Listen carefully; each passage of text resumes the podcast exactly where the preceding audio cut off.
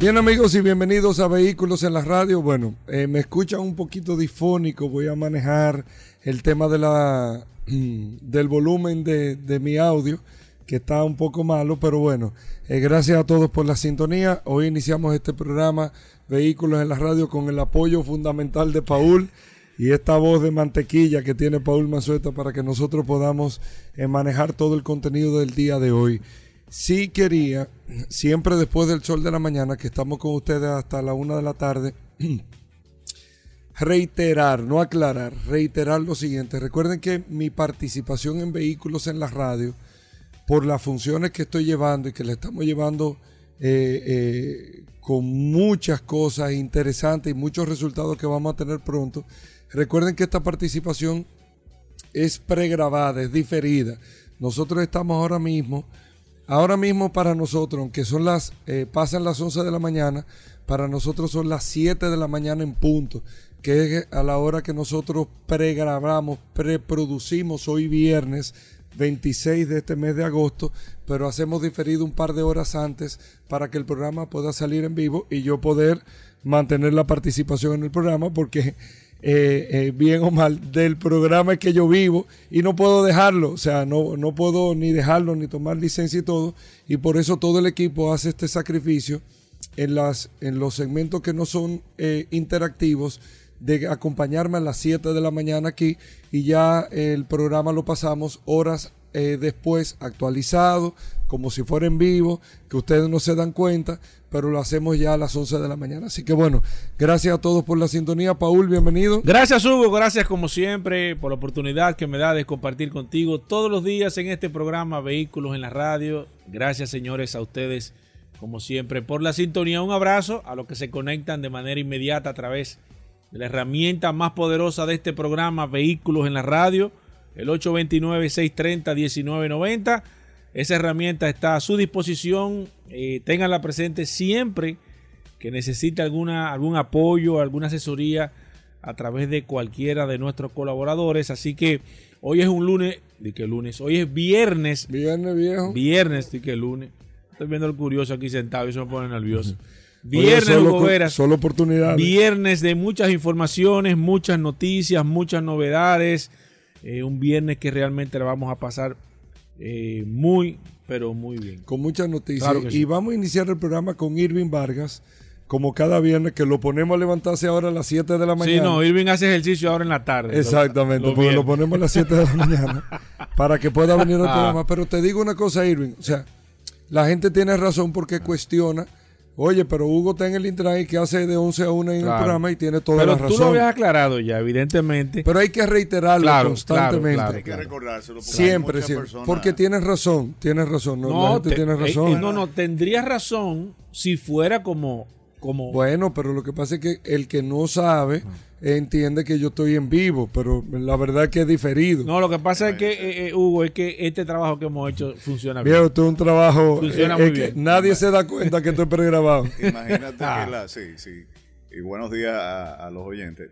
Imagínate que un médico dejara su, consulta médica porque va a una posición. Sí, sí, sí. No, puede, ser, no puede ser. Porque además una cosa, Hugo este programa te sirve como base fundamental de tu interactuar con el público para conocer las necesidades. Y retroalimentarme. Mira, Irving, ayer estábamos en San Cristóbal, que a la gobernadora le agradezco muchísimo, pero en San Cristóbal, fan de, vehículos en la radio, full. A la gobernadora, al alcalde de San Cristóbal, a todo ese equipo allá, full, pero te estoy, cuando te digo full, es full de vehículos en la radio, ¿verdad? O sea que agradecemos muchísimo. Irving, estábamos hablando por... Ah, aclarar una sola cosa. Porque tengo, o sea, hay que ser justo. En otra ocasión que tú desempeñaste un cargo público, donaste tu salario. Así fue entero. Entonces, bueno, no lo dijiste. No, no, no. Yo lo estoy diciendo. Yo lo repartí para así. Que, sí, para que el contribuyente esté claro cuando tiene un representante que está en su trabajo y que asume una responsabilidad muy grande.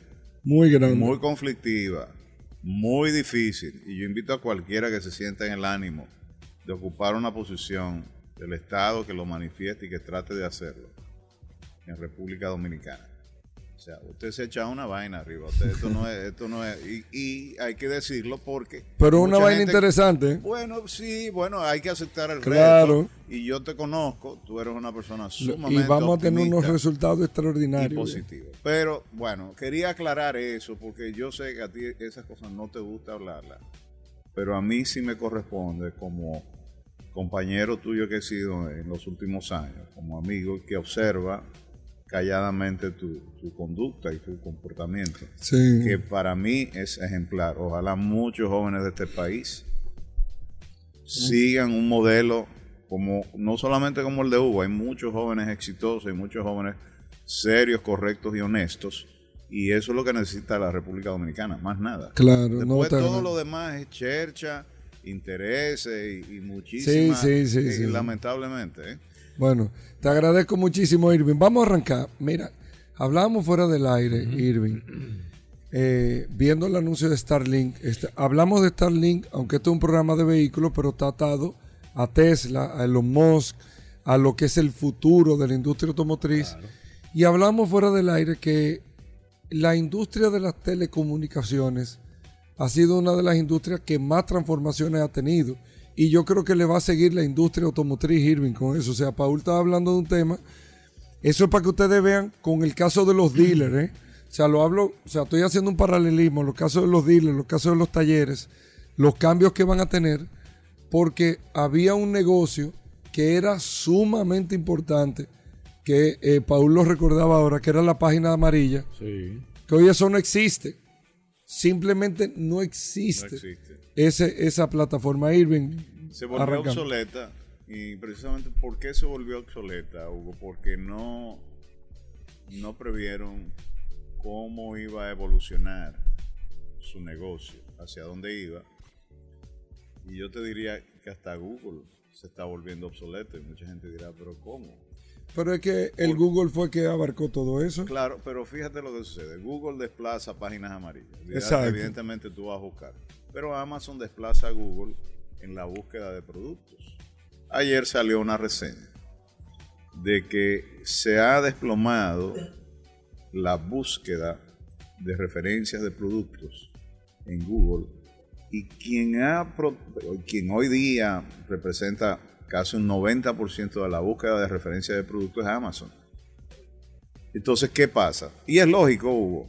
Si, yo voy a buscar un... Pero, ¿verdad? Tú estás en la calle tú quieres saber el precio, porque tú quieres saber, tú quieres saber muchísima información. El precio de este micrófono. Exactamente. Siempre el precio va a ser un factor y va a ser una de las primeras referencias que tú necesitas conocer. Tú puedes encontrar el producto perfecto, pero si no está dentro de tus posibilidades, entonces no tiene sentido. Ni siquiera, eh, ah, bueno, saber que existe un internet que cuesta eh, que es eh, ciberespacial y que, está, que es satelital, si no está a tu alcance, si no se acomoda a tu bolsillo, es difícil que tú lo vayas a considerar. Entonces ya la, la noticia, la información pierde relevancia. Y inicialmente cuando Starlink comenzó aquí, planteó unas fórmulas que no correspondían al mercado. Y al parecer, alguien, no sé, me imagino que algún colega le habrá dicho, mira, República Dominicana tiene un poder adquisitivo menor, los bolsillos son más pequeños, la gente le teme mucho amarrarse a los contratos porque ha tenido una experiencia eh, no muy buena con ese, con ese tipo de cosas, ha tenido que recorrer al Indotel eh, por las penalidades que le cobran, etcétera, etcétera. Y ha diseñado un plan ahora que va atacar directamente dos cosas. Primero, la tarifa y segundo, los compromisos. Me preocupa que, que amenaza a las principales telefónicas del país, que son la columna vertebral del funcionamiento de, nuestra sociedad, porque eh, sin el soporte técnico y los servicios que ofrece eh, Claro, por ejemplo, y, y Altis, eh, principalmente,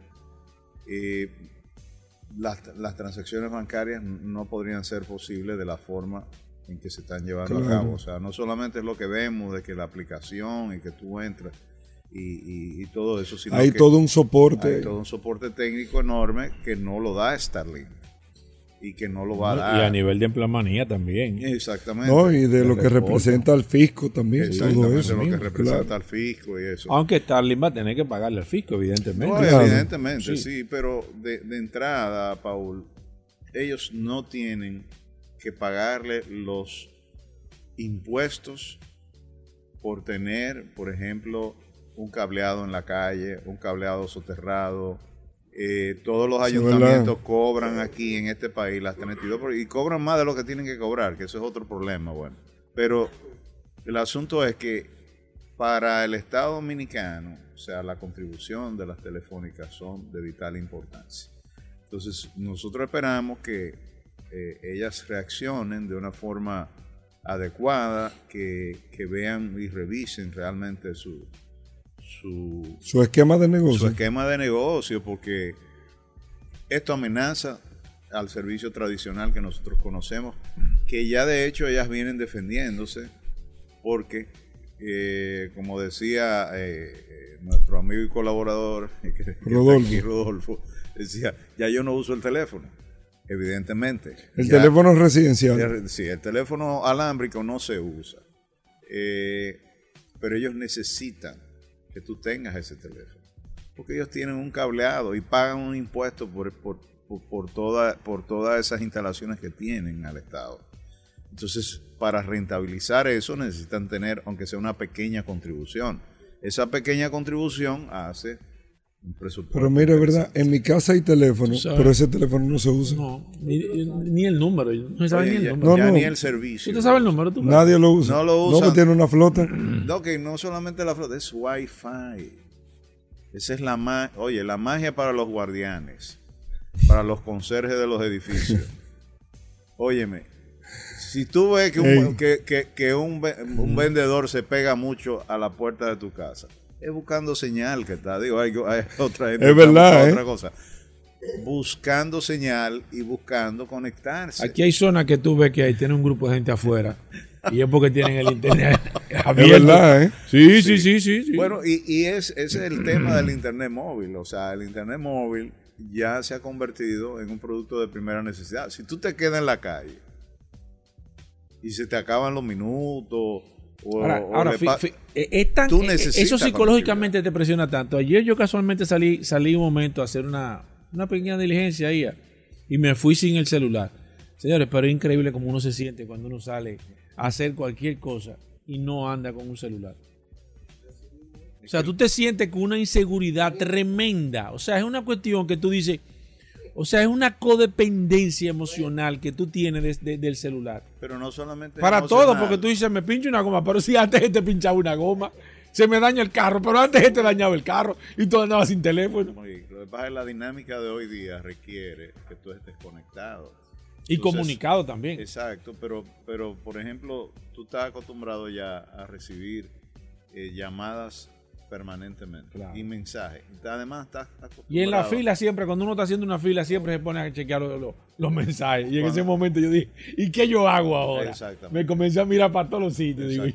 y, todo el mundo estaba con su teléfono y yo mirando, digo, pero... Eh, no, y si entras a un ascensor, aunque son segundos, Exacto. necesariamente... Tú sabes, otra compañía, Irving, que está también, que está en riesgo con ese tema, la compañía de cable también, que van a sufrir con eso. Que no, sea, tú no, no, no se ha dado cuenta quizás pero, por ejemplo, hay compañías que ya la gente no está poniendo el cable en su casa porque evidentemente tiene el tema del apoyo del Internet. Y eso le va a pasar también ahora que tú hablas con el tema de la compañía telefónica. Pero yo quiero que tú me des dos minutos y, Hugo también, porque yo estoy viendo el caso de Starlink y el caso de Tesla quizás con un poco más de, yéndome un poco más al tema del, del futuro, de lo que está buscando en este caso Tesla y Elon Musk hacia el futuro. Y yo creo que la base central de toda esta plataforma que ha creado este señor ha sido más que todo por el tema de la muy clara. ¿eh? Es, por el tema de la movilidad. O sea, si nosotros hacemos, y evidentemente si hacemos una vista macro del tema de la movilidad, al final todos los vehículos van a tener que estar, estar necesariamente interconectados. porque vamos a tener vehículos inteligentes, vamos a tener vehículos que van a necesitar 100% internet en todos sus trayectos. Y es hasta el momento se ha demostrado que ha sido ineficiente e inoperante en algunos puntos de los países, tanto en los Estados Unidos, no vamos a hablar de la República Dominicana, los países a nivel general, de que es imposible tú tener cobertura 100% de internet en algunos lugares, ya sea porque no le es rentable por la cantidad de personas o de equipos en la zona, por ejemplo, o ya sea por lo difícil del terreno, que es imposible el acceso a la señal y esto conlleva que tú pierdas la señal momentáneamente en diversos lugares. Algo que cuando los vehículos necesiten estar interconectados 100%, esto no se va a permitir. Entonces, esos o esas compañías, me imagino que ahí fue que él se enfocó en esto, las compañías tradicionales no van a poder darle un servicio a los vehículos cuando necesiten tener internet 100%, que yo como veo el negocio hacia futuro con el tema de los vehículos conectados a internet, va a ser que los fabricantes de vehículos van a amarrar, y atención con esto, ¿eh? los, fabricantes de vehículos, o no los fabricantes, lo que, lo que te den el servicio de tecnología o de, o de interconexión, eso va a estar ya previamente amarrado, o sea que van a estar ya cuando te vendan el vehículo y ese vehículo va a venir con un sistema de comunicación con X compañía o con X sistema donde tú vas a tener que hacer un plan mensual, como nosotros hemos dicho y como Hugo lo explicó, mensual para que tú puedas tener interconexión con tu vehículo. Y esto se va a pagar mensualmente, como usted paga el cable y como usted paga su teléfono. Entonces, para mí el tema de, Starlink con Tesla e, e, está más que todo enfocado a ese esquema. Yo te voy a ofrecer internet 100% en cualquier parte del mundo donde tú estés y tu vehículo va a necesitar internet, una compañía tradicional no lo va a poder hacer. No lo va a poder hacer y tú vas a tener entonces que necesariamente contratar mis servicios y entonces yo estoy, evidentemente, voy a estar solo en ese segmento hasta que no venga otra empresa, que va a pasar lo mismo que pasó con Tesla. ¿Qué empresa va a comenzar a invertir miles de millones de dólares para subir los satélites, para competir? Porque, ¿Por qué lo hizo? Porque él tiene los cohetes tiene el SpaceX, que es la empresa que le está dando soporte y él le ha cogido y ha subido o va a subir 12 mil satélites. ¿Qué empresa va a poder comenzar a hacer una inversión así para competir? Entonces yo creo que más que todo el enfoque de Starlink, y con esto concluyo, ha sido más que todo enfocado 100% a la movilidad de los vehículos en el futuro. Sí, mira, yo veo y yo, en este caso, si, si, tuviera algo que ver con, este proyecto, me enfocaría en un fenómeno que nosotros llamamos en, marketing segmentación. Yo convertiría Starlink en la empresa de servicios de Internet para vehículos, principalmente, aunque todos sabemos que el, universo de, vehículos es enorme. Porque, Paul, ¿y por qué yo digo para vehículos? Por lo que tú decías. La, recepción de la señal desde un satélite funciona como una especie de, sombrilla hacia, hacia, la Tierra, es decir, viene prácticamente eh, a, cubrir, a arropar el, planeta. Y una de las cosas en las cuales se apoya Starlink es en la en los cientos de, satélites que tiene en órbita eh, que abarcan eh, mayormente el, territorio, por ejemplo, rural, donde no hay internet, donde a, a, las telefónicas no le ha sido rentable, por ejemplo, colocar eh, en el sur por decirte. Exacto. no hay la masa crítica que se necesita como para tener un 5G. Eh, se requiere una inversión muy alta de muchos millones de dólares. y como empresa, evidentemente ellos priorizan aquellas zonas donde tienen eh, una gran cantidad de, abonados y, brindan un servicio eh, que pueden, en, cierta manera, rentabilizar rápidamente, o sea, que pueden recuperar su, inversión en un plazo más o menos lógico. en las inversiones en, telecomunicaciones son muy elevadas, son altas, requieren de mucho capital. Mucho dinero. Pero yo sé, pero Irving y Paul, vamos a estar claros, el negocio de Starlink no está visto a, a, llevar el internet a la gente. No. Él se está metiendo en todos los países. ese es el primer paso. El tipo va a manejar la movilidad. Los carros autónomos los va a manejar en los Musk. Por eso estamos hablando de aquí en este programa. Y todo el mundo va a tener que comprarle a él el servicio. Exacto. Eso, es lo que está claro. Sí, porque fíjate lo que sucede.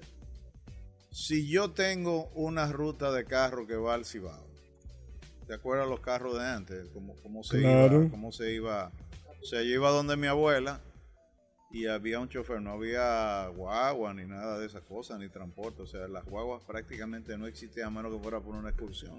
No había ruta había un chofer de confianza que te llevaba, por ejemplo, donde mi abuela, Moca, Valverde Mao, abuela paterna y materna. Pasaba, digo que me, escribieron en estos días, escúchame Irving, que todavía ese servicio está, ¿eh? ¿Ah, sí? Sí.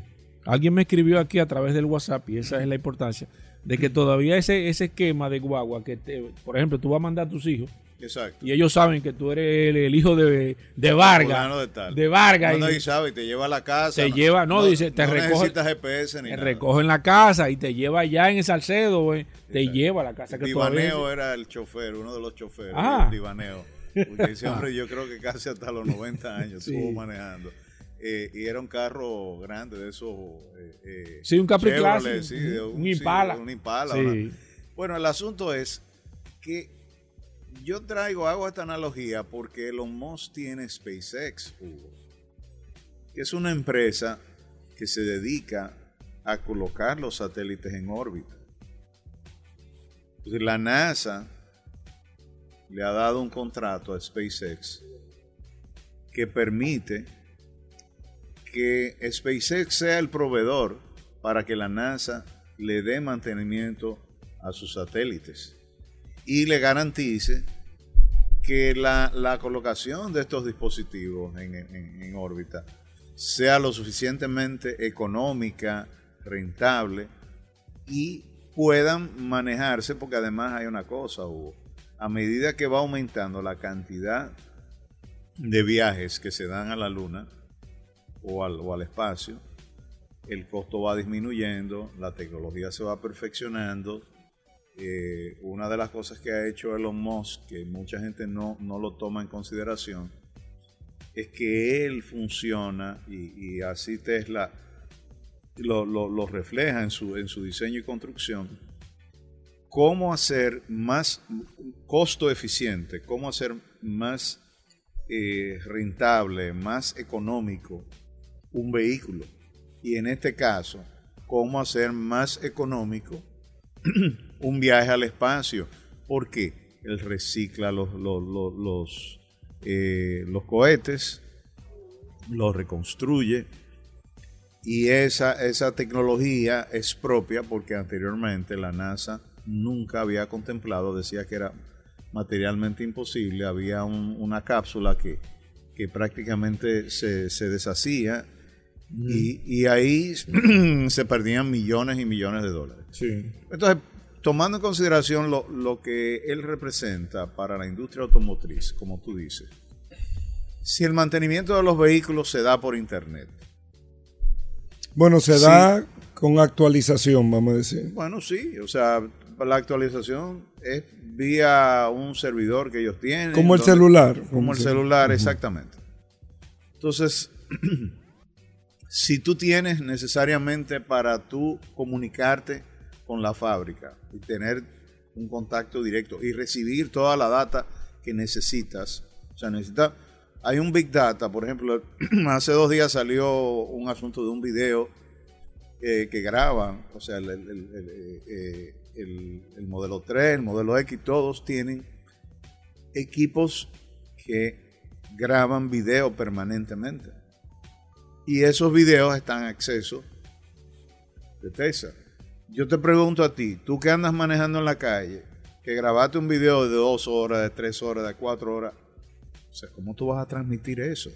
Que no sea sobre la base de un internet de altísima velocidad que te permita a ti constantemente una comunicación vía video, de, inclusive ver cómo está el, carro, si se queda, si se, si se apaga, si no prende. O sea, tal y como tú lo planteas, eso es una característica del servicio y es imprescindible. Y tú no puedes pensar que vas a colocar autos en la calle sin tener resuelto el tema de la comunicación.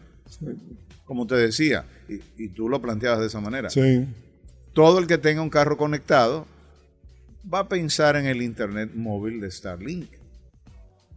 Porque eventualmente se va a convertir, no sé si tú viste la... Pero no, yo te voy a decir una cosa, Irving, no todo el que tenga un carro conectado, todo fabricante que quiera en su momento, que eso o que tenga que dar... no, pero que viene pronto. Va a decir, me voy a poner como lo vamos a subir satélite. No déjame yo conectarme con el satélite. Porque ese es el negocio de los Moss. Claro, él lo está viendo bien. Bueno, ese no es el negocio de Ford, por ejemplo. Él lo está viendo súper bien. Ford sube satélite al espacio. ¿Cuántos satélites son? 12 mil satélites que va a tener. Dime tú. Bueno, él fue amarrando eso y fue preparando, exacto. fue preparando su base y su estructura. Lo mismo ha hecho eh, Hugo, no es solamente con el, con el asunto de la, del internet. O sea, los Moss ha ido dando pasos y mucha gente no se da cuenta de cómo él al final vincula los negocios. Sí, que la... O sea, fíjate cómo vamos. Él va de, una cosa a otra. Transporte terrestre con transporte espacial. Internet aquí abajo generado desde allá arriba. ¿Me entiendes?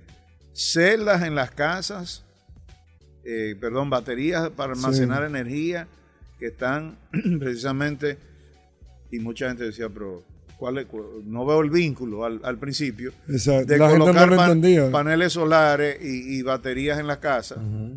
Pues, bueno, pero es que el carro se alimenta de energía solar también, y lo hablamos aquí la semana pasada. Entonces, tarde o temprano, él tiene una proyección que, que, hace lógica al final del camino, porque no me sorprendería que en dos, tres, cuatro, cinco años nos demos cuenta qué estaba pensando este señor con toda esta infraestructura que está, está, está formando. Y realmente el, el, valor de Tesla está ahí. El valor de Tesla, si mañana, por ejemplo, este señor desaparecería, se perdería uno de los principales activos de la empresa, que fue lo que pasó con Steve Jobs. Todavía se está hablando de que no se ha lanzado un producto nuevo de Apple. Todos los productos que se han actualizado eran todos fueron todo, no, eran, eran, todos los productos que él tenía Irving, en su mente. Apple no ha sacado nada, nada nuevo. No. O sea, el iPhone 14 es, lo, más de lo no, yo te es el mismo iPhone. No, no. Tú tomas un iPhone 12, 13, es verdad, 14, son iguales son idénticos. ¿Tú sabes por qué tú lo identificas? Porque tiene un hoyito más o tiene un hoyito menos por atrás. Más nada, tú tienes que agarrar el teléfono, voltearlo. No, y que te lo digan. Y verlo. Es el 14. Tú dices, ah, este es el 14. Ah, este tiene un hoyito más, mira, ahora tiene no, y el que te lo tres chiquitos, y, eh, digo, un, chiquito y tres grandes. No, y te ah, lo ahora tiene cuatro grandes y un chiquito. Ey, es verdad, viejo. Eh, óyeme, todo el negocio de Apple. Acuérdate que su director, su presidente, su CEO, es financiero. No es un, un desarrollador. Steve Jobs era un hombre de marketing. Su fortaleza era el diseño de los productos. O sea, aquella eh, elegancia que tienen los productos de Apple. Aunque al final tú ni sabes cómo funcionan porque a ti, ¿quién te explica cómo funciona una tableta ni nada de eso? Pero tú lo que ves es lo que tú tocas, es lo que tienes en la mano finalmente tú dices, cocho, pero este producto pero se ve... yo me quedo sorprendido. Tú lo que estás diciendo, pero no lo percibimos, ¿eh? Pero, o sea, como que nadie se está dando cuenta de eso. Pero el teléfono... Apple no ha sacado una laptop nueva, nada, nuevo. Nada, nada, no hay nada. Ellos Han, lo que han hecho es mantener, y sí, financieramente... bueno, eh, su, su, su, su bandera, eh, vamos a decir, su, su éxito a exhibir es la rentabilidad de la compañía, la cantidad de dinero que producen, pero sobre la base de un ecosistema que construyó Elon Musk, que no te permite... Si Steve Jobs hubiese estado vivo, hace rato que el Apple Car estuviese en la calle. Hace rato. Hace rato. Pero yo te apuesto. Que es más, tal vez Elon Musk no fuese Elon Musk con esa fortaleza de hoy. Sí, quizás. Con Steve ahí. Sí, claro. Sí, claro que sí. porque había hecho una contraparte. Claro. Dos genios juntos. No ha podido Apple sacar un vehículo eléctrico. Y fue la primera, segunda compañía que anunció. Que habló eso, ¿verdad? Pero tampoco Google. ¿Cuántos años tenemos? Tenemos 10 años viendo reviews de Google del carro eléctrico, de todas las yo, pruebas. Yo creo que, yo creo que Google no se, va, no se va a ir por la fabricación de los vehículos. Porque eh, Google. Google tiene la compañía, la única compañía o la compañía que van a tener que utilizar todos los vehículos, que se llama Waymo, que es la compañía que tiene toda, todo el sistema eh, eh, de, de geolocalización. El mapeo. El mapeo que van a tener que utilizar, de hecho, hasta los Tesla utilizan este, este sistema, eh, eh, lo, tiene, lo tiene Google. Entonces, de una manera inteligente, Google ha dicho, yo no voy a competir con vehículos o con fábrica de vehículos, voy a ir a mi fortaleza y voy a, entonces, a, encargarme de utilizar, que todos los vehículos tengan que utilizar mi sistema. En vez de irme a la competencia de manera directa de fabricación, me voy a un sistema donde ni Tesla va a poder hacerlo, porque Google tiene todos los años del mundo y todo, tiene todos los sistemas para el tema del mapeo. Y esa compañía Waymo es la compañía más grande que hay en el mundo y es la única compañía o la más destacada que tiene todos los sistemas. Todos los vehículos ahora mismo que ustedes ven que tienen autopilot, todos los vehículos que usted ve que están trabajando con temas de autonomía utilizan esta empresa, utilizan ese sistema. Sí, es cierto. Yo no, lo, yo no lo veo por ahí. Ellos, y ellos de una manera inteligente dijeron, bueno, ¿cuál es la fortaleza de nosotros? Vamos a aprovechar. Google podía aliarse con un fabricante como Volkswagen, por ejemplo, y decir, y, acuérdate que para tú fabricar un carro tú no necesitas. Sí, lo que pasa es que yo, yo veo yo veo el esquema, el, tema de la fabricación de vehículos, cuando tú no tienes el expertise que es donde yo le veo la fortaleza a las compañías tradicionales. Yo siempre he dicho, y nosotros en este programa, cuando uno habla de, en temas personales en este programa, recuerden que es todo lo que estamos aquí, de manera particular, para que no vayan a pensar que uno. Pero sí, yo creo que eh, las compañías tradicionales se van a quedar simplemente como fabricantes de vehículos. Para las compañías que no van a poder quizás instalar una fábrica. Por ejemplo, en el caso de, ahora mismo, en el caso de, de ¿cuál fue la compañía que, hizo el anuncio que, de, Apple casualmente que hizo el anuncio que iba que, iba a hacer una alianza con, Hyundai para fabricar los vehículos. ¿qué van ellos van a, ellos van a buscar e, estos fabricantes como como Apple como como NIO por ejemplo en, Japón simplemente los que tienen fábrica de vehículos fabrican este vehículo.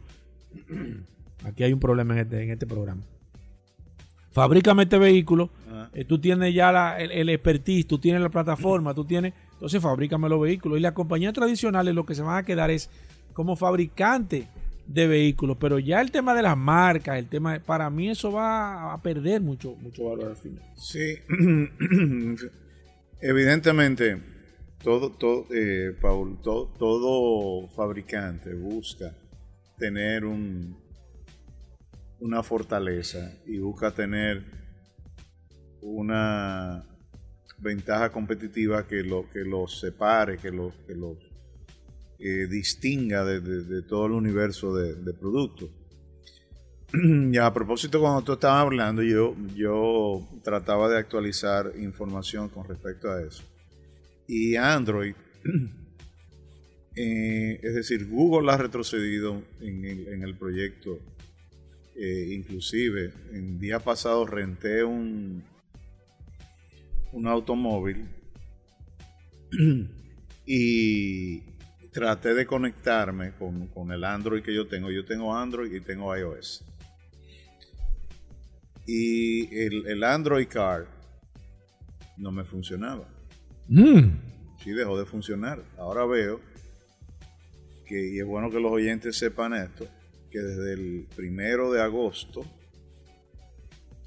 dice aquí, eh, que está el Android Auto en la pantalla móvil deja eh, de estar disponible, por lo que se, invita a usar el modo de conducción de Google Assistant. El problema es que es un sustituto que no está al alcance de todos. Entonces, evidentemente, Google tiene el carril de, la de, de rebasar fácilmente porque tiene su plataforma, o sea, tiene eh, un, todo un sistema de geocalización, porque lleva años haciendo un inventario de dónde está cada lugar. Todo. Cada, sí, Ese carro tuvo aquí. Exactamente. El carro de Google tuvo aquí. Sí, claro. Entonces, ahora, cuando veo este tipo de, de, situación de que dicen adiós al Android Auto en la pantalla del móvil, en cambio, el, el iOS el, ¿cómo se llama? Eh, el, iPhone tiene una conectividad con el CarPlay que te da la posibilidad de tú manejar todo. O sea, sube el mapa en la pantalla. Todo. Y desde la pantalla tú manejas absolutamente tu móvil. Te, le das la dirección a dónde tú vas. Todo, todo. y tienes todo. No sé con qué vendrá Google, porque Google Assistant, volvemos a lo mismo, no, necesariamente lo reemplaza y le da toda la, diríamos, las bondades que tenía el otro sistema. Gracias, Hugo. Bueno. Arroba y Vargas, nuestra dirección de Twitter, Irving Vargas. Hoy no hablamos de tecnología, ¿eh? Así es. Bueno, lo que pasa es que eso es lo que está mandando el mundo, y más los eh, vehículos. Eh, el, Esa es la noticia también. Mira, y, antes, antes de, ya finalmente despedirme, observemos bien el tema de los vehículos usados. Ahí vi que Impuestos Internos rompió su recaudación este año porque la explosión en ventas, al no haber carros nuevos, la gente se ha conformado con reciclar. Yo quería que habláramos también de, pero vamos a dejarlo para el viernes que viene, y lo de Guía, el nuevo grupo automotriz que surgió esta semana, conformado por Viamar, Santo Domingo Motor y Magna. Ah, sí. Hay un grupo nuevo también. Hay un grupo nuevo. hay muchas cosas, Irving, hay muchas cosas. Ustedes están en tecnología, ¿eh? Tú vas a tener que, tú estoy aquí, tú vas a tener que tomarte un Octan Buster, Hugo, por si, si, te limpia ese inyector. Bueno, señores, hacemos una, hacemos una pausa, arroba y Vargas, venimos de inmediato.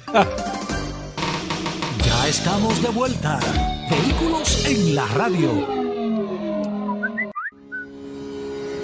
Bien, mis amigos, y vamos con los cinco minutos. No, no son cinco, son tres minutos, los tres minutos del WhatsApp 829 630 1990. A ver quiénes están conectados. Tengo aquí a Nelson Brea conectado. Dice saludos familia, saludos para ti, Nelson. Luis Monte de Oca también, como siempre, Luis. Un placer tenerte a través de la herramienta más poderosa de este programa. Mi amigo Alipio, Eduardo Amparo también, Eliezer del Orbe. Escúcheme, Rafael Flores. El hombre de los vehículos eléctricos, tengo a José Rijo, Laura Cuello, Miriam Castillo, Elvis Rodríguez, Dimas Bovea, Luis de la Cruz, Eddie Piña, Alexis Mercedes, Alonso García, eh, Juan Corsino, Julio Reyes, Emiliano Crisóstomos, Yocasta Sánchez, Brian Betances, Samuel Almonte, Wilson Macario, Marcos Martínez, Luis Grullón, Germán Polinés, Eduardo Cruz, eh, la doctora Valentín, eh, también está Sunilda, Jairo García, eh, Wilman Espinosa, Miguel Armando Cáceres, mi amigo Baldwin, Mario Gómez también, José Molina, Jason Panamá, Juan Arias, Genaro García, Héctor Concepción, Ambrosio Mueces, Prado Luis, Jimmy Reyes, Marcos López, Cristian Hernández, Francis Jiménez, que nos está escribiendo ahora mismo, Robinson Fernández, Wilman Espinosa, Manuel Ramírez, Roberto Heredia, Iván Herrera, Sixto Carmona, José, Jorge Parra, mi amigo Aponte, Domingo Solano también conectado, Francis Jiménez, eh, bienvenido a Redondo, eh, Ricardo de Tío Taxi, Emerson González, Ignacio Jiménez, Julio César Espinal, Mauro que me acaba de escribir, 829-630-1990, la herramienta más poderosa de este programa, Vehículos en la Radio.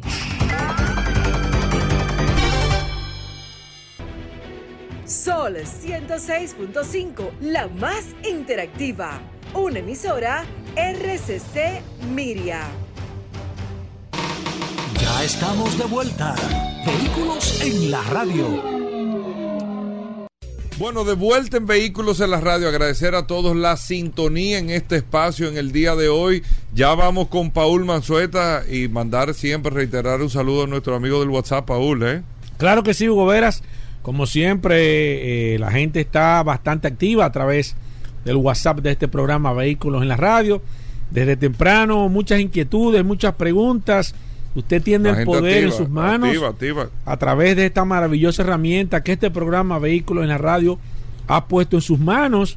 Usted tiene la oportunidad ahí de resolver cualquier situación que usted entienda que tiene su vehículo. Usted tiene esa herramienta y es una herramienta totalmente gratis que nosotros le hemos puesto a ustedes. Y gracias por la sintonía y gracias por todas esas palabras interesantes. Mira, estuviste hace un momento hablando sobre el tema de, de la llave, de Volvo y de Tesla y demás. Y hay que ponerle atención, y siempre lo hemos, lo hemos estado comentando, al modelo de negocio que va a ser el, en el futuro el tema de los vehículos. Lamentablemente, fíjate que casi siempre tenemos que tomar un punto de referencia, lamentablemente, porque hay que decir lamentablemente porque mucha gente dice, ah, pero que tú, ustedes nada más hablan de Tesla, de Tesla, Tesla. Lamentablemente es la compañía que está ahora mismo trazando los caminos de hacia dónde va el tema de la movilidad. No es que lo está trazando, que le luce. Bueno, sí, pero es la que está trazando. Entonces el modelo de negocio de Tesla es lo que están copiando las otras marcas. Marcas tradicionales están copiando el modelo de negocio de Tesla. ¿Por qué están cerrando los distribuidores y los concesionarios en los países? Porque Tesla tiene ese modelo de negocio. Entonces ellos están copiando el modelo de negocio porque se han dado cuenta que es el modelo de negocio que funciona y que le ha funcionado. Quitar los intermediarios y trabajar de manera directa. O los intermediarios tenerlos de aliado, pero no con el modelo de negocio que se ha estado manejando desde que se fundó la industria automotriz hace más de 100 años hasta el día de hoy. Ya esto está cambiando. Ahora, ¿cómo va a ser el modelo de negocios? Ayer hubo de una información sobre el tema de la calefacción, cosa que yo la veo un poquitito quizás agria y difícil porque la calefacción es un asunto de vida. Tú te puedes morir dentro de un carro de frío por tú quizás no haber pagado los 18 dólares que se dice que van a cobrar. Yo no estoy de acuerdo con que cosas prioritarias se cobren dentro de un vehículo. Ahora, si las opciones sí te la deben de cobrar. Yo estoy de acuerdo y ese va a ser el modelo de negocio que se va a implementar. ¿Cuál es el modelo que se va a implementar, señores? El tema de la recarga. ¿Por qué Tesla está instalando los cargadores de vehículos eléctricos? ¿Qué otra empresa está eh, poniendo cargadores de vehículos eléctricos? Porsche. Tesla es la compañía más grande o la compañía que tiene más cargadores instalados a nivel mundial. ¿Ustedes creen que, que, eso es por, por, por, casualidad o porque ellos creen que es que usted va a tener que cargar su carro. Usted no sabe eso. La gasolinera del mundo van a ser los cargadores. ¿Y, qué está haciendo Tesla? Está instalando ellos sus propios cargadores.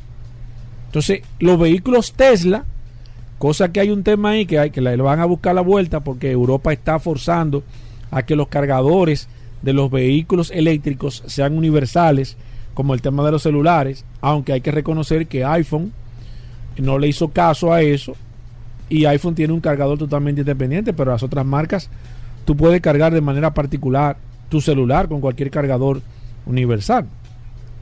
Aunque iPhone no, no e, es la excepción, que es lo que está buscando Tesla. ¿Qué está buscando Tesla? Tesla está buscando que cada vez que usted cargue su vehículo, Tesla gane dinero. Ya no va a ser eh, la, la estación de combustible de manera independiente, las que hay, que también es estaciones de combustible, y aquí lo hemos comentado aquí, total, y lo han dicho aquí, y nosotros lo hemos comentado también, está cambiando y está instalando cargadores eléctricos en sus estaciones de combustibles fósiles. ¿Por qué lo está haciendo Total? ¿Ustedes creen que ellos están inventando? Señores, esas compañías tienen 100 años, 50 años y tienen gente que están pensando y están viendo la tendencia. Ven acá, eh, dentro de tantos años se va a bajar la producción de combustibles fósiles. ¿Qué es lo que viene eléctrico? Entonces nosotros tenemos que tener cargadores. Y lo hemos comentado aquí, no hay capacidad para que todo el mundo tenga un cargador en su casa. No va a existir eso. No va a ser posible. No va a ser posible porque primero no hay la demanda instalada de energía que se pueda instalar cargadores de manera individual primero.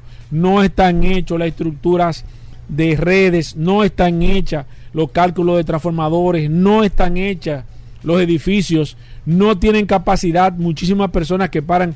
Imagínese usted ciudad Ciudad Nueva, eh, por ahí, en esa, que la gente parquee en las calles, ¿cómo van a cargar esas personas? Entonces, todo el que parquee en Nueva York, hay una cantidad, millones de vehículos que amanecen en las calles. ¿Cómo esas personas van a poder cargar su vehículo? ¿Le van a poner un cargador a cada parqueo? No tiene, no tiene parqueo. Eso va a ser imposible. Entonces, el modelo de negocio de los vehículos eléctricos va a cambiar. ¿Qué ha propuesto Tesla que lo va a hacer? Tesla va a asegurar ellos mismos su propio carro. Ellos van a obviar la compañía de seguros. Tesla te va a vender el carro y te va a vender el seguro. ¿Por qué te va a vender Tesla el seguro?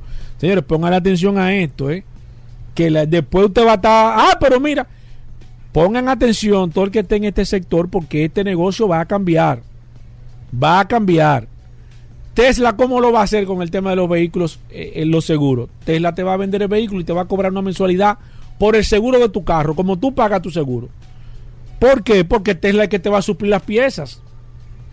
Tú chocas un Tesla, tú no, tú no, tú no, tú no consigues un guardalodo de un Tesla, eh, eh que, que me fui a, qué sé yo, donde quién, a cualquier sitio aquí. Sí, pues no quise poner, pero sí, en la 20. De que va a conseguir yo un guardalodo y una mica de un Tesla. Usted no va a encontrar eso ahí, señor.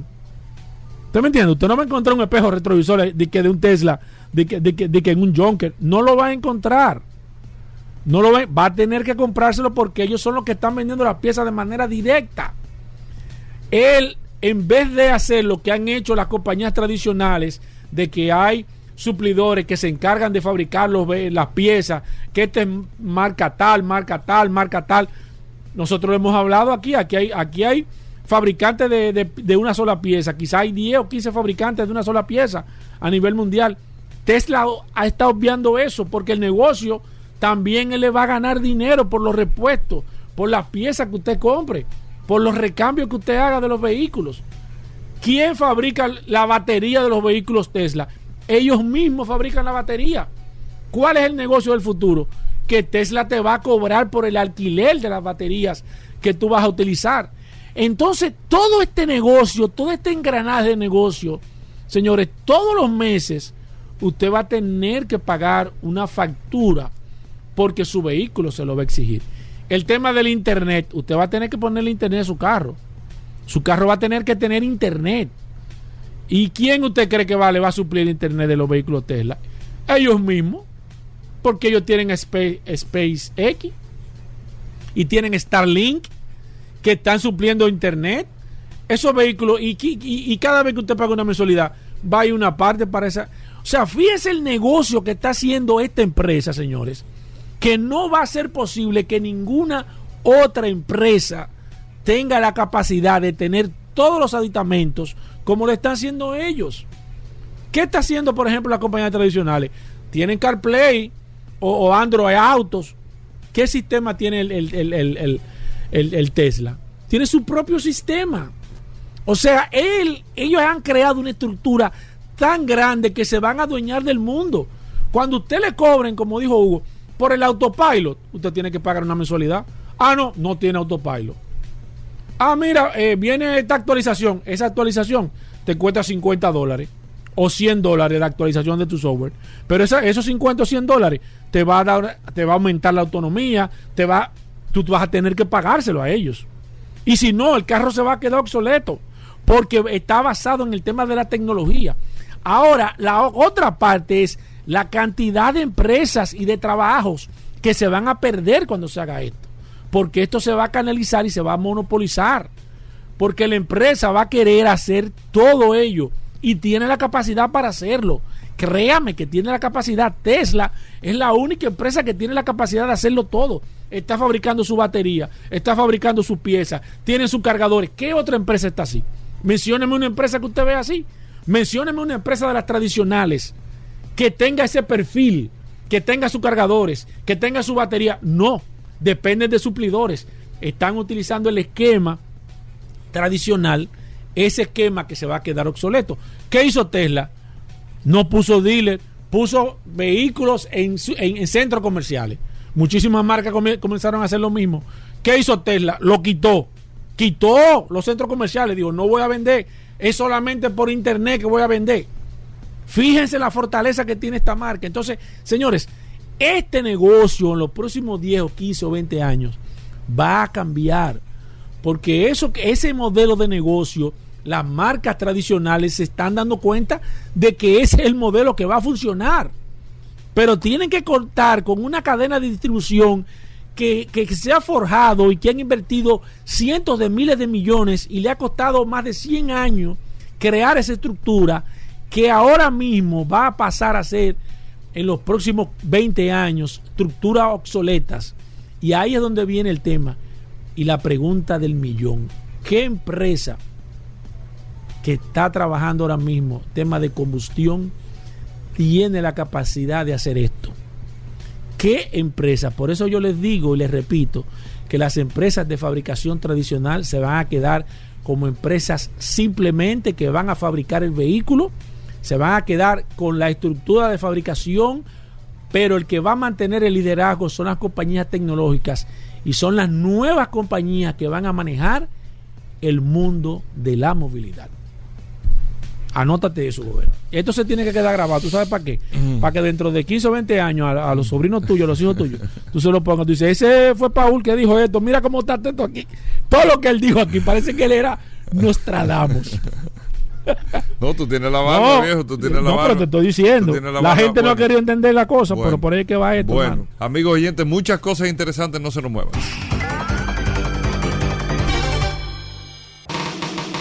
Estamos de vuelta. Vehículos en la radio. Bien, mis amigos, y seguimos en su programa Vehículos en la radio. Vamos a hablar de gomas. Aquí están nuestros amigos de Soluciones Automotrices. Tengan el WhatsApp a mano 829-630-1990. Aridio de Jesús está al turno al bate hoy, Aridio. ¿Cómo va Soluciones?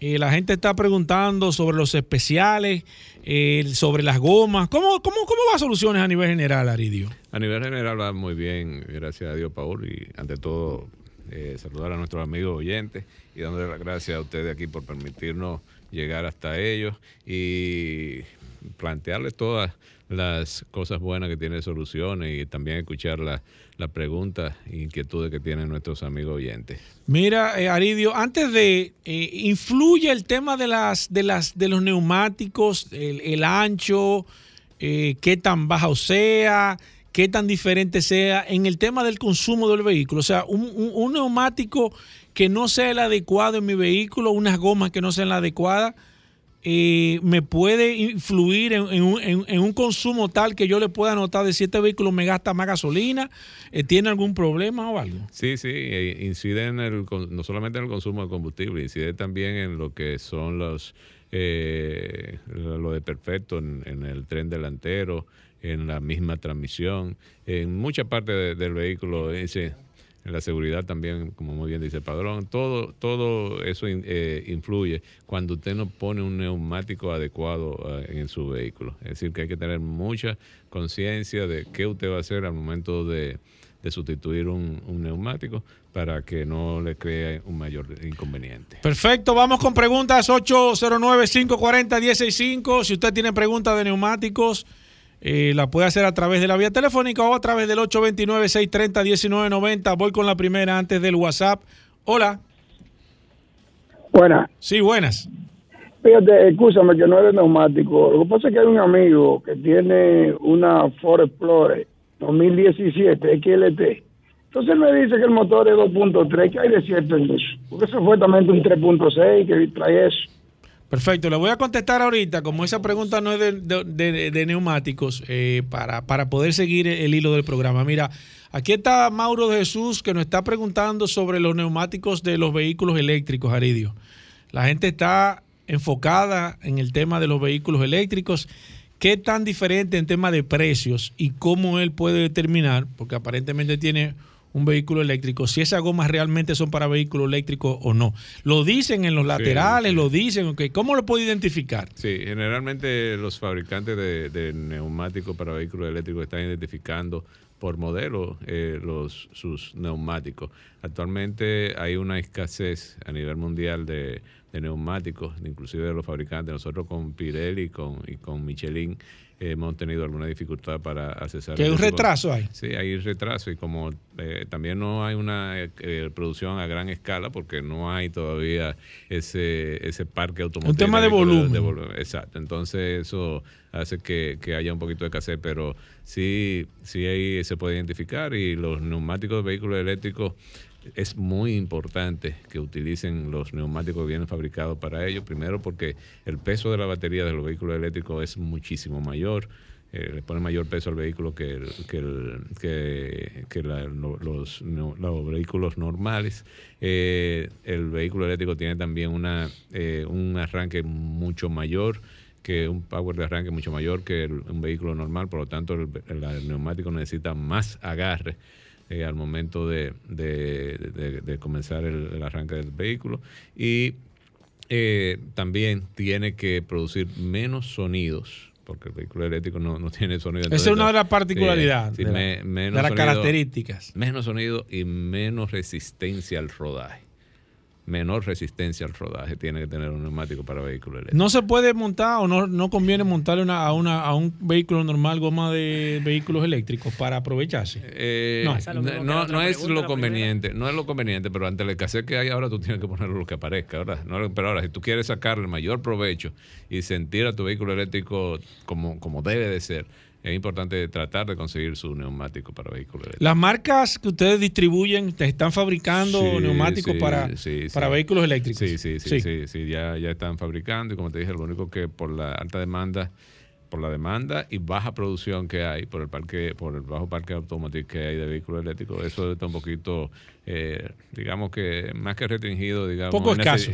inaccesible pero ya sí se hemos puesto y nos han llegado también eh, neumáticos para vehículos eléctricos pero no tenemos esa gama tan amplia como deberíamos Tesla en este caso eh, bueno evidentemente en la República Dominicana mayor, la mayor cantidad de vehículos eléctricos que se han importado de Tesla.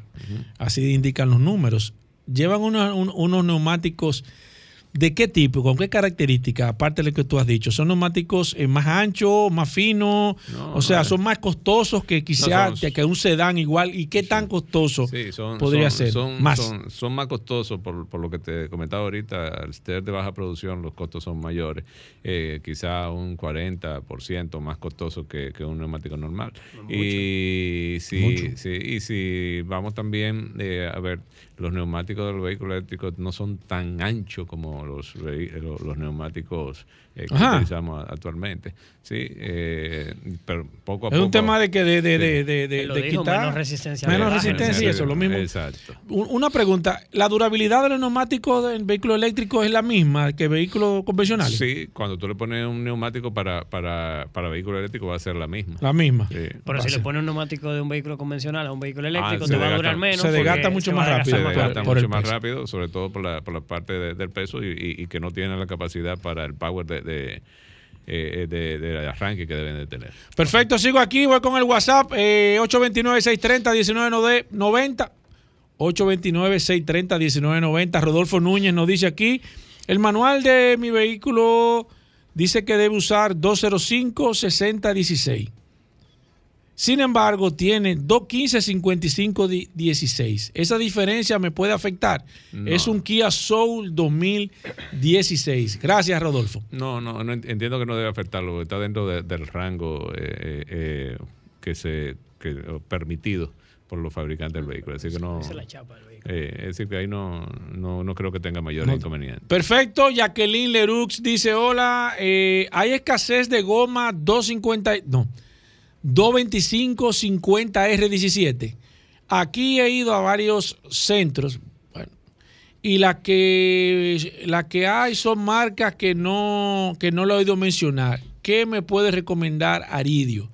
225 50 17 dice. Ella dice 225 50 R17. Bueno, sería bueno que nos llamara Sí, o que pasara por que- nuestro centro de servicio, que de seguro le vamos a buscar una solución a, a- a ese problema que ella pudiera, pudiera tener buscándole un tamaño alternativo, si acaso no, no lo tenemos, porque ahí tenemos que ver que el vehículo, el espacio que tiene, para ver lo que recomienda el fabricante, pero unos, unos cuantos... Se le busca la vuelta. Sí, me puede llamar directamente al 809-533-3999, 809-533-3999 y con mucho gusto le podemos coordinar para asistirle. Perfecto, voy con esta. Buenas. Adelante, maestro. Aquí está Aridio de Jesús, de Soluciones Automotrices. Sí, eh, una consulta, ¿incide en la garantía de un vehículo el que se le cambie la goma que no mande el fabricante? O sea, un Oye, vehículo en garantía, me refiero. óyeme, qué buena Sí. pregunta, Aridio. Sí, Esa pregunta nunca la habían hecho aquí. No, eh, eh, muchas marcas eh, anteriormente y todavía no lo, no lo toman en cuenta. Sin embargo, ya sí hay marcas de, de- de vehículos, sobre todo europeos, que vienen con gomas homologadas y al momento de ir a, buscar algún tipo de garantía, tanto de la goma como de algún eh, componente del vehículo que tenga que ver con el funcionamiento del neumático, entonces no le da la garantía. Claro. Hay, hay, hay, hay casos aquí que ya Eso sí, porque haciendo. tú, ya tú lo has dicho en otras ocasiones que puede afectar algunos aditamentos del, del, del, del- Sí. del equipamiento del Inclusive- vehículo. Inclusive, te, te puedo decir que hay casas que con gomas de marcas reconocidas, eh, Michelin, Pirelli, si la marca, si el, el tamaño del neumático no está homologado, homologado, no reconocen la garantía. ¿En serio? Sí. Voy con esta 809-540-165 y a través del 829-630-1990 hablamos de gomas. Gracias a nuestros amigos de Soluciones Automotrices. Dame tomar esta llamada. Buenas. Sí, buenas. Adelante. Una preguntita. Mira, los vehículos eléctricos son más pesados, pero resulta ser que hay un, un punto que la gente no verifica, que es la temperatura del neumático. ¿En qué sentido? Los vehículos de altas prestaciones, los neumáticos, tanto por el arranque como por el frenado, las gomas se calientan mucho. Por ejemplo, para poner un caso, Tesla en Europa tuvo problemas porque tuvo que los catres de atrás reforzarlo. Porque habían gente que parece que le gustaba andar con el pie a todo lo que da y el catre a veces sufría porque era el despegue, como dice Aridio, tan fuerte que tiene el carro y a veces fallaba eso.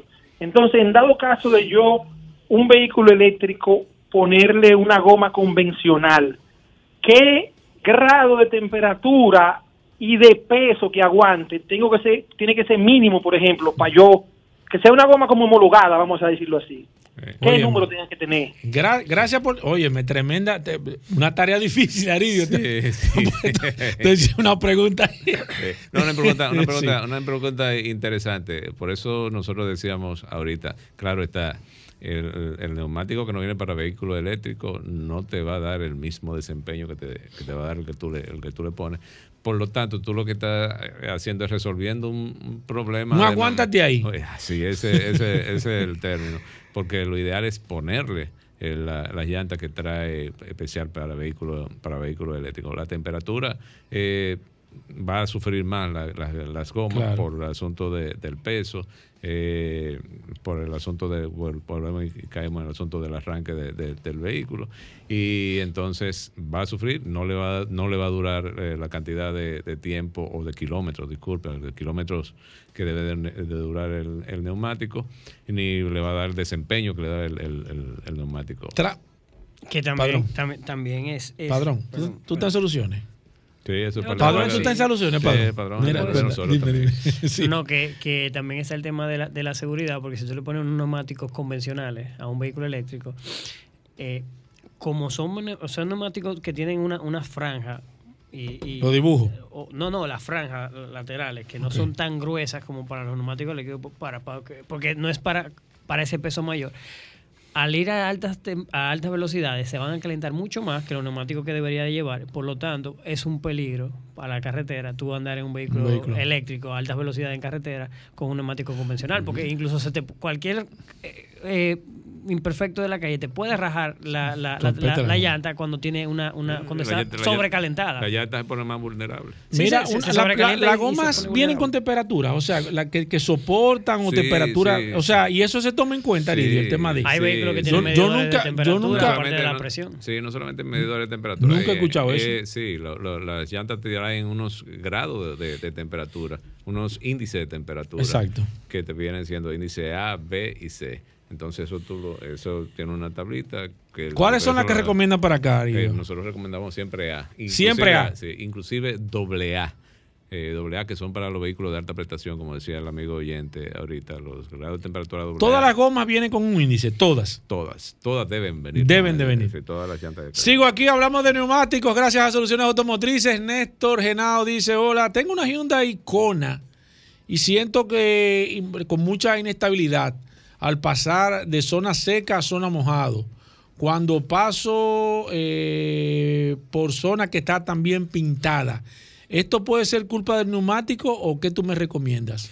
Mira, Oye, eso eh, es- eh, aquí hemos hablado anteriormente de lo que es el hidroplaneo en un neumático. El hidroplaneo no es más que la partícula de agua que se forma entre el asfalto y el neumático, que hace que, que el vehículo se deslice. ¿Y qué pasa? Que si tú tienes un neumático que no te despeja la cantidad de agua suficiente como para evitar ese hidroplaneo, y tú vas a una temperatura también muy alta, también eh, ambas cosas te pueden producir eh, ese hidroplaneo en mayor grado.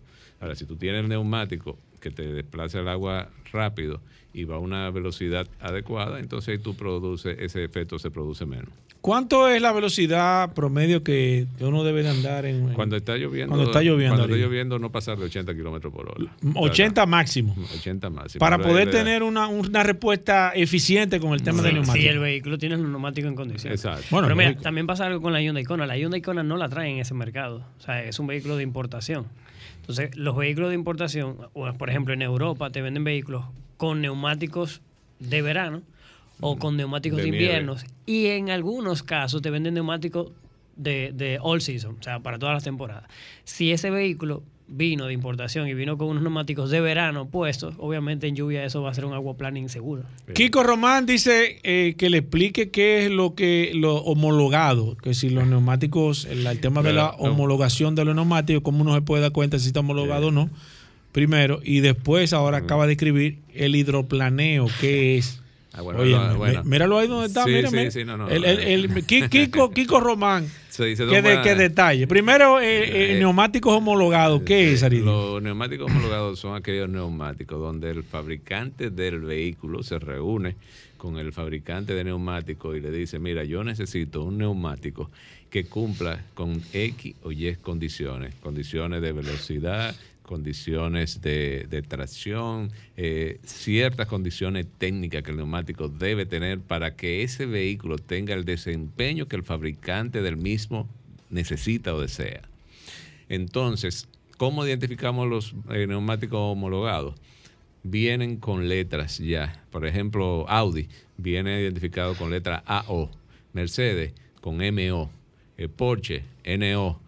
Entonces, ¿En serio? ¿Y eso lo dice el costado de la goma? Eso lo dice el costado de la goma. Eso es para vehículos de alta prestación, que no Sí. nos confundamos, ¿eh? porque ahorita ven- venimos Exacto, y tenemos una que- jipeta. Mira, sí. yo, eh, ¿dónde Esta está, la, Honda ¿dónde está la homologación de la, Sí, sí, de- de la Honda Civic o de la jipeta? No, no. Ah, no. Los vehículos de alta prestación vienen con esas homologaciones porque son vehículos, como muy bien lo dice el nombre, alta prestación. Entonces nosotros tenemos clientes que muchas veces eh, van con vehículos de alta prestación a cotizar un neumático eh, en, en nuestra tienda y cogen y quizá por el precio se encuentran un poquito elevado, lo que fuera, se van y se compran otro neumático que no es homologado y al tiempo vienen y nos dicen, mira, el vehículo yo no lo siento igual, en la curva no me está agarrando, eh, no me está frenando igual, escucho un sonido, entonces ese problema lo, lo, presenta con, con, cuando compra un, neumático que no es homologado para vehículos de alta prestación. Y el hidroplaneo también para que... Lo, lo, explicamos ahorita, pero volvemos y lo explicamos. El, hidroplaneo no es más que cuando el vehículo se desliza. Eh, en la carretera, cuando usted frena, que usted siente que el vehículo como que, se va y, no, y no está frenando, y eso se produce por una pequeña partícula de agua que se, produ que, que se, crea. se crea entre el asfalto y la goma.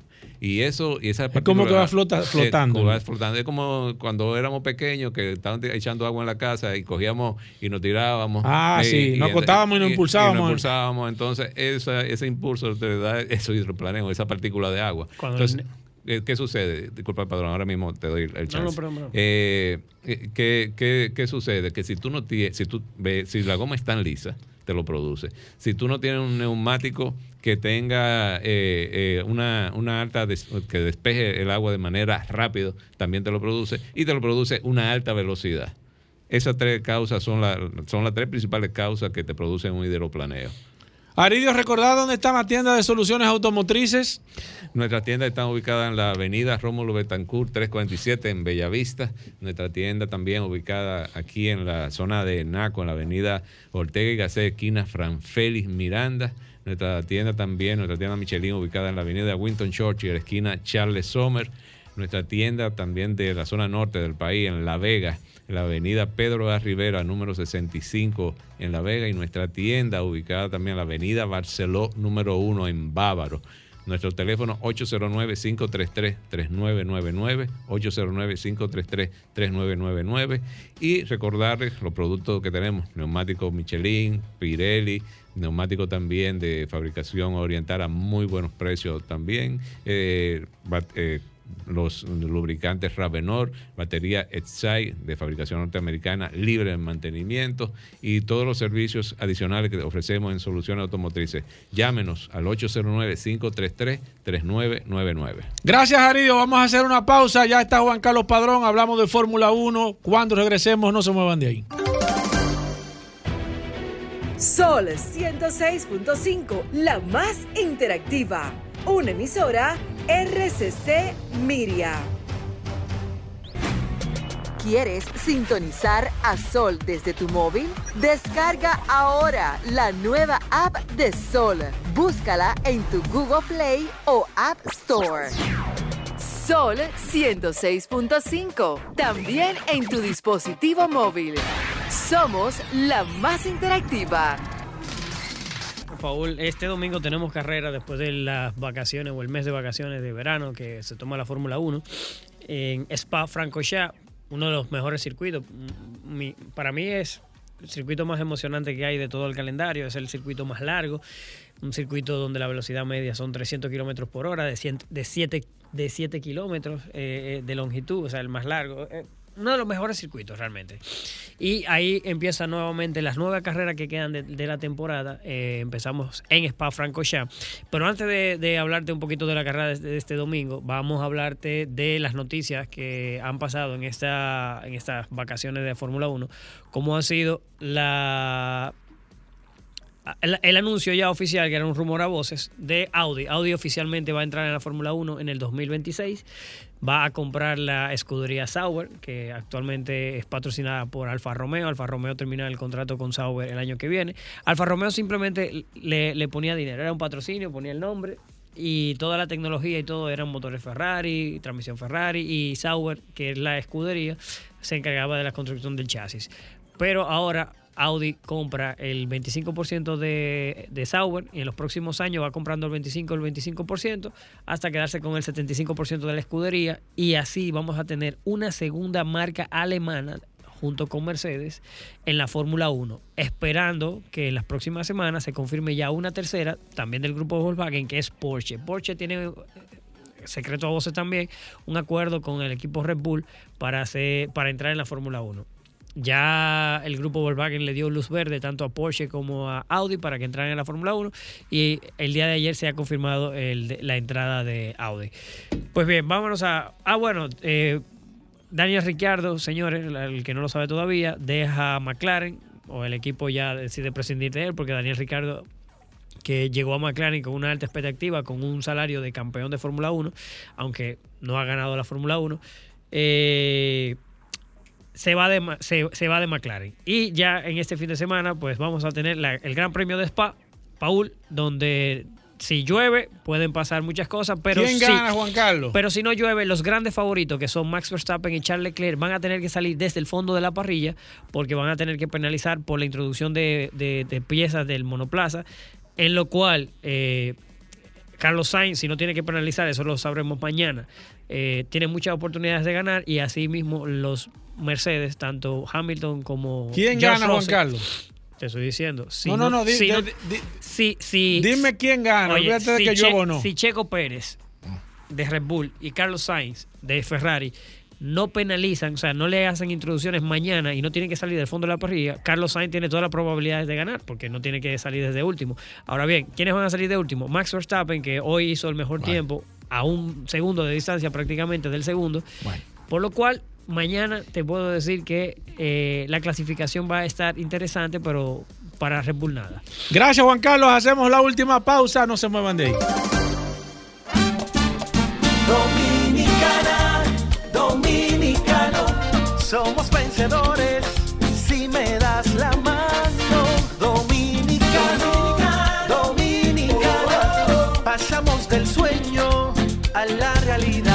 Arrancamos y volvimos más fuertes.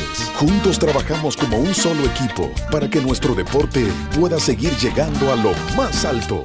Ban Reservas, el banco de todos los dominicanos. Ya estamos de vuelta. Vehículos en la radio. Bueno, de vuelta en Vehículos en la radio, amigos oyentes. Bueno. Solo oportunidades. Así que me gusta que tú hables bajitico, porque tú te estás emocionando sí, mucho. Sí, que estoy eh, golpeado. Sí, sí, es mejor, es mejor. Solo oportunidades. Hablo así. Solo curiosidad. Yo me imagino que hoy él va a traer algo bueno, porque esta semana ha estado... Siempre han sido buenos. Aquí está el hombre de Hyundai, BMW y Mini, Magna Oriental, Magna Gasco, es Rodolfo, bienvenido. Bueno, saludando como siempre a todos los radioescuchas, a ver con la radio, un viernes interesante. Gracias a Goberas, gracias a la resistencia Mansueta. Ayer me llamaron que hay un movimiento, Goberas. Hay un movimiento creado, el MCR, que es Movimiento contra la Resistencia. No, la Resistencia siempre es nos ayuda a ser mejores cada día más.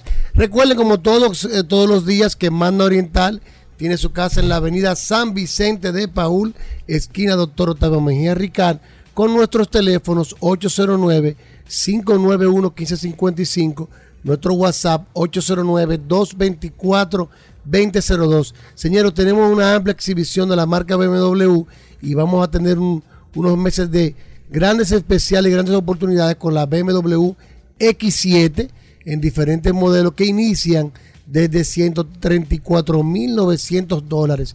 Tenemos la X7 Diesel, la 30D Premium, tenemos también la, la Premium Excellence, tenemos varios modelos de X7 que vamos a estar anunciando durante el transcurso de la semana que viene con grandes especiales, grandes oportunidades, porque el momento de usted adquirir su X7 es ahora.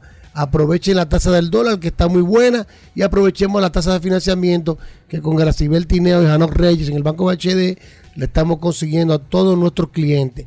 Si tiene un vehículo usado, como siempre lo decimos aquí, te lo recibimos, te lo tasamos. Si tiene una deuda en el banco, la saldamos. Con la diferencia aplicamos el inicial y si te sobra te lo devolvemos en efectivo. De la marca Hyundai tenemos también algunos modelos para entrega inmediata, tenemos algunas Tucson, algunas Cantus, tenemos también los H100, tenemos el Volteo. Si usted anda buscando un Hyundai BMW Mini, no debe dar, dar más vueltas. Llámenos al 809-224-2002. Si no puede cruzar para la zona oriental, tenemos aquí en la Avenida Independencia, Managascue, frente al Centro de Ginecología y Obstetricia donde también tenemos un taller autorizado. Ahí tenemos a Miguel en el taller, un excelente asesor de servicio que lo va a estar esperando para que usted haga los mantenimientos preventivos de su Hyundai. También tenemos una tienda de repuesto y también tenemos un showroom totalmente moderno y climatizado de la marca Hyundai. Instalaciones sumamente cómodas y recuerde que todos nuestros asesores están debidamente certificados por Hyundai Motor Company y BMW Internacional, que logran vivir una experiencia inolvidable al momento de usted adquirir su Hyundai, BMW Mini con mano oriental y mano Gascue, vaya autos clasificados. 809-224-2002, 809-224-2002. Llámenos y nosotros lo vamos a redireccionar a la sucursal que más le convenga. Mano Gascue y mano oriental, vaya autos clasificados. Síganos en las redes, arroba mano oriental, arroba autoclasificado RD. Solo oportunidades. Me gusta, está como flojo. Dime, dime. Solo oportunidades Ey, en ¿cómo? vehículos en la radio. Tú tienes que traer algo bueno. Dame aquí, cambiarle la garganta, la viernes, garganta es viernes y la gente. Olvídate de Hugo, que está entre tú y yo hoy. Atención. Espérate, espérate. República espérate, Dominicana. Espérate, espérate, espérate. Ay, papá. Espérate, espérate. Déjame, déjame entrar. Ya vendimos la Mercedes-Benz en sola oportunidad. Ya. Vendimos la Discovery en sola oportunidad. Espérate, espérate. espérate. Vendimos la Tiguan en Espérate. sola oportunidad. Espérate, espérate. Y hoy, Pero, pero, pero tú vas a traer un carro el hoy. vehículo en la Un radio. carro que la gente, la gente del pueblo pueda comprar. Solo oportunidades. ¿Eh? Pero como su nombre lo indica, solo oportunidades. Eso No por el día de hoy. Por el día de hoy hasta las 6 de la tarde. Vamos arriba. Espérate. Comienza. A ver, primero, marca, que tengo aquí la página. Chevrolet. Chevrolet Espérate, espérate, espérate. Espérate, Traverse. Espérate. Chevrolet. Chevrolet Traverse Chevrolet, 2014. espérate, Eh, Agárrate, resistencia. 2014. Chevrolet Traverse 2014, Ajá. color gris claro. Ya se le reparó el motor completo, tenemos la factura, su motor está nítido, aire acondicionado, el interior está bien, el exterior, algunos detalles, pero nada significativo. Chevrolet Traverse 2014, motor de gasolina. Ok. ¿Ya lo Dale. tiene ahí? Sí, dale, dale. Búscalo de menor a mayor. Ok. Tira ahí de menor a mayor. Chevrolet Traverse Aquí 2014. Aquí tengo. Ten cuidado, que aquí hay una que está en precio. La tuya es blanca. Gris claro con el interior gris también en tela. Ok. 599 mil pesos. Saqué el aire. ¿Qué? 599 mil pesos. Chevrolet Oye, la Traverse más barata aquí está. 2014. 735 mil, la más barata. Después 745. 785. 2014. 785. Déjame ver. ¿Cómo está la guagua? Está bien. Oye. Le reparamos el motor en un taller. Tenemos la factura de reparación completa. 845. Batería nueva, tiene garantía la batería. 865. 599 mil pesos Chevrolet Traverse 2014. La pueden ver en la Rómulo Betancourt, número 637, una esquina ante la. Luperón, en S&M Autoclasificados, la división de usado. Ey. Chevrolet Traverse 2014, automática, gasolina, el Clean Carfax, motor ya ready, transmisión bien. 599 mil pesos. 599 mil pesos. Chevrolet Traverse 2014. 809-224-2002. 809-224-2002. Hasta hoy a las 6 de la tarde. 599 mil pesos. 599. No, está en precio, está en precio, está en precio. Hugo. Vamos arriba. Está en Hugo, precio, está en despídelo ahí, eh, No, que no, este no. viernes. Oye, déjalo ahí, hermano. Está en. Llévate de mí hoy, por favor. Vamos a tirar esta ñapa, porque ¿Qué esto es ñapa? como una ñapa. Oye, imagínate tú. di que ¿Otra ñapa, más? di que- di No, que- no, eso- no, no, eh, eh, solo curiosidad. No, di como otro más, Hugo. Pero tú te. o deja- mira, Bienvenido, mi señor. Corleone. El señor Corleone entró aquí a cabina Deja- nada más oye, a escuchar la, deja- deja la solo eso, curiosidad. deja- sí, sí. Fran me escribió ayer y me dijo a mí, yo le hice eso a Rodolfo, pero ha estado flojo esta semana. O sea que yo entiendo que hoy tú vas, tú vas a cambiar esa percepción que tú tienes. Hugo Dime Lobo, qué tú tienes. Estaba viendo ayer cruciando por la página de la historia. ay, hay que, comienza el mal cuando comienza así. ¿Tú sabías que hubo un carro que se construyó de plástico, de la carrocería de plástico?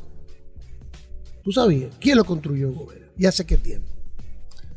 No será de fibra de vidrio. que tú- No. Es que esto, es que el Yo curioso. creo que hay un tema, hay un tema de. El curioso. Y hace 80 años. Te voy a dar una pista. ¿Cómo así? Hace 80 años. ¿Y qué es esto? Esto es una adivinanza. eh. Este, este es un segmento de adivinanza ahora, de que dando pistas.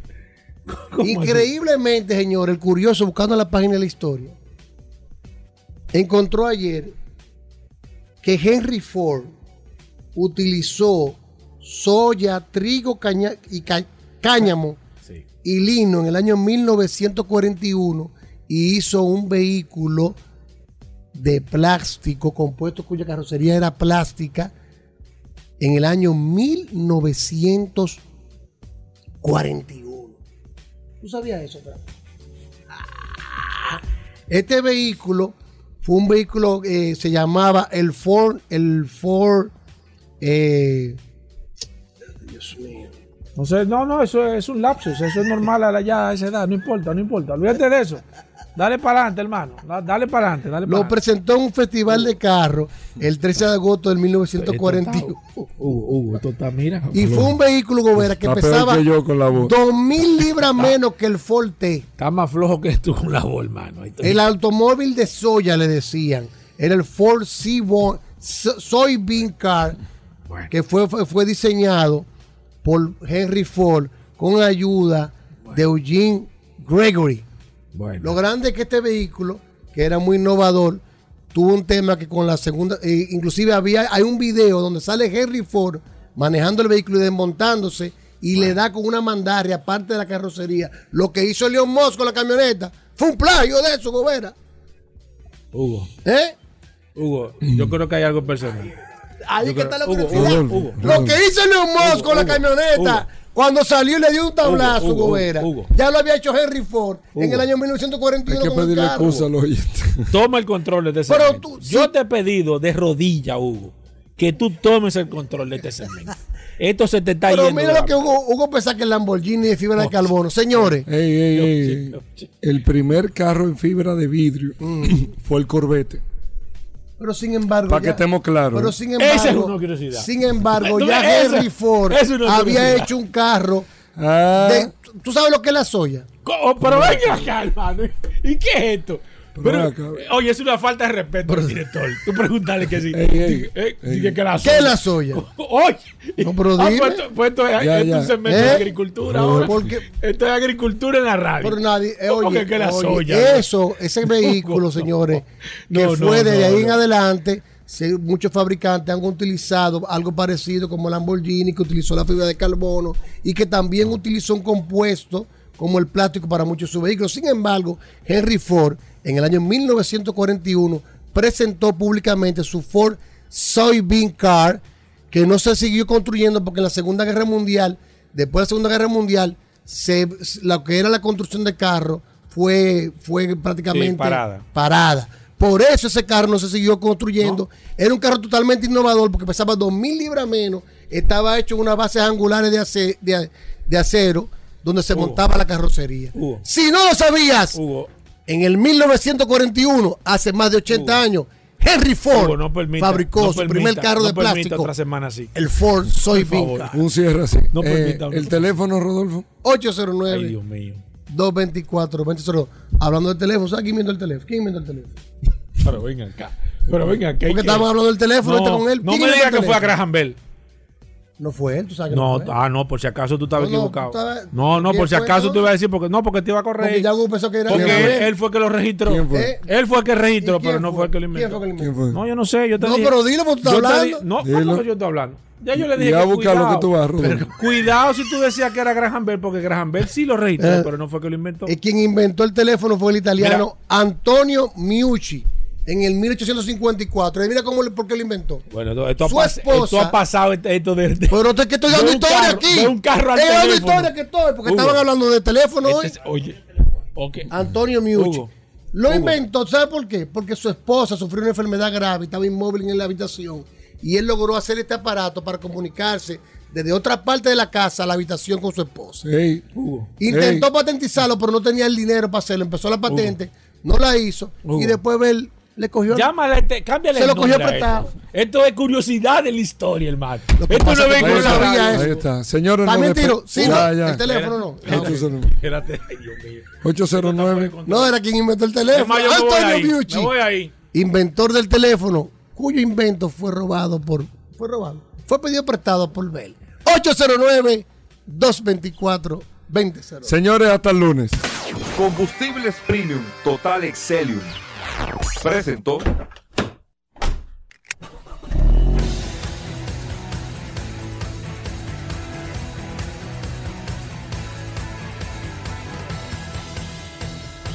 Vehículos en la radio. Sol 106.5, la más interactiva. Una emisora RCC Miria.